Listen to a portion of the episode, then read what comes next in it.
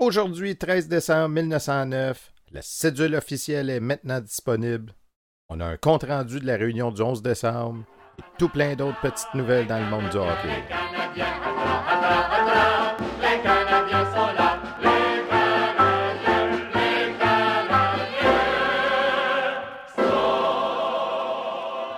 Bonjour à toutes et à tous, bienvenue à la revue de presse du Canadien de Montréal du 13 décembre 1909, une présentation de Raconte-moi mes ancêtres.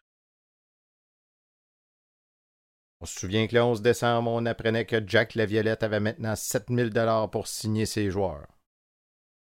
Chose qu'on attendait avec impatience était le compte-rendu de la rencontre du 11 décembre. Eh bien, c'est pas passé grand-chose. Dans à peu près tous les journaux, on nous raconte la même chose. En gros, on a discuté à savoir si on se joignait à la Canadian Hockey Association. Mais finalement, on est venu à la conclusion que non, et qu'on était pour sortir une cédule faisant fi de cette potentielle fusion.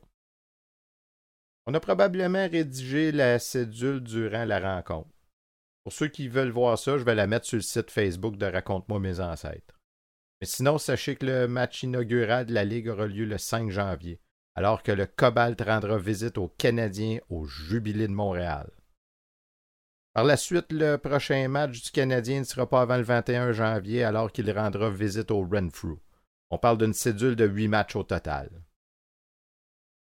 Certains vont penser que c'est un peu tard pour commencer une saison. Oui, en effet, mais il faut prendre en considération qu'on n'avait pas les systèmes de réfrigération qu'on a aujourd'hui pour faire la glace. Dans le temps, la patinoire appognait quand il faisait fret, puis on ne pouvait plus jouer au hockey quand la glace fondait. Donc la cédule est entre fin décembre, début janvier, et jusqu'à la fin février, début mars. Dans l'action sociale, on apprend que le club Edmonton pourra jouer la Coupe Stanley dans la troisième semaine de janvier. Les Shamrocks de Winnipeg arriveront vers le 28 ou le 30 décembre, et le club Galt jouera les 6 et 8 janvier. Une semaine plus tard, Edmonton arrivera ici avec son équipe qui se compose de Lester Patrick, Whitcroft, Miller, Jack, Winchester, etc. Il y a sûrement un nom dans ces quatre-là que je vous connaissais déjà. Mais inquiétez-vous pas, on va en apprendre plus sur Lester Patrick avec le temps. Ce tournoi qui aura lieu en janvier permettra aux Ottawa de défendre leur titre de champion de la Coupe Stanley.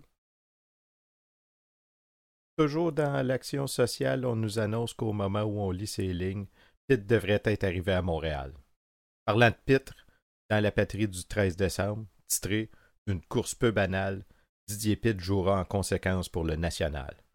Ouais, mais Didier, c'est pas le bon ami à Jack. Je vous lis l'article qui est un peu long, mais en même temps, ça nous démontre à quel point les deux équipes étaient engagées dans une guerre pour la signature des Canadiens français il s'en est passé une bien bonne hier. Depuis quelques jours, on savait à Montréal que Didier Pitt, l'excellent joueur de hockey, allait arriver en notre ville ce matin, venant de Sault-Sainte-Marie.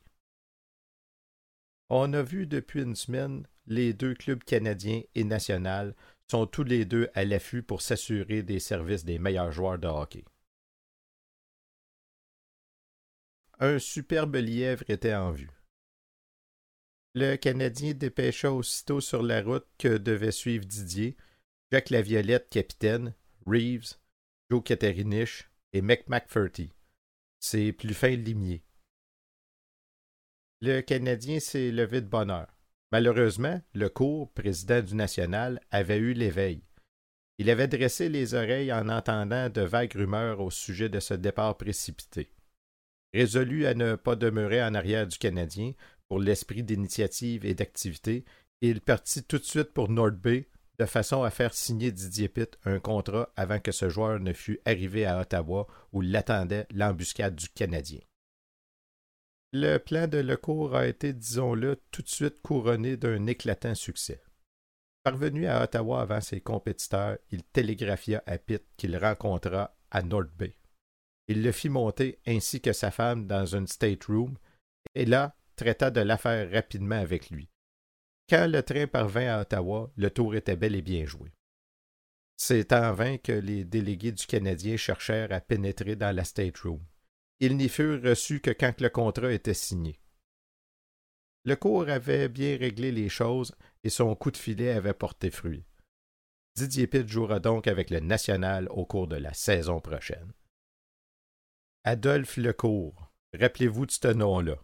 Un fin renard. De retour dans l'action sociale, on dit aussi que les Wanderers retourneront Poulain aux Canadiens. Poulain, le joueur des Winnipeg qui est arrivé de l'Ouest la nuit dernière. Poulain a signé pour le Wanderers, mais cet engagement ne vaut rien.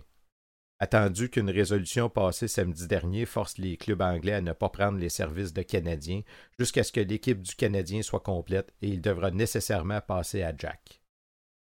On pourrait quasiment dire que la première signature du Canadien, ce serait Skinner Poulain. Sinon, il y a aussi Art Bernier, un ancien Montréalais qui est actuellement dans la milice à Kingston. Bernier faisait partie l'an dernier de l'équipe du 14e régiment et était considéré comme l'un des meilleurs attaquants.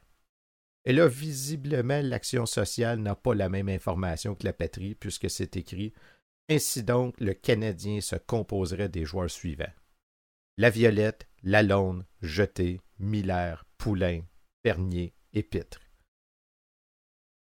Si vous avez aimé la balado d'aujourd'hui, n'hésitez pas à en parler à vos amis. Alors, Didier Pitt avec le National ou le Canadien? C'est ce qu'on saura dans les prochains jours? On se revoit pour la revue de presse du 14. On se revoit pour la revue de presse du 14 décembre 1909.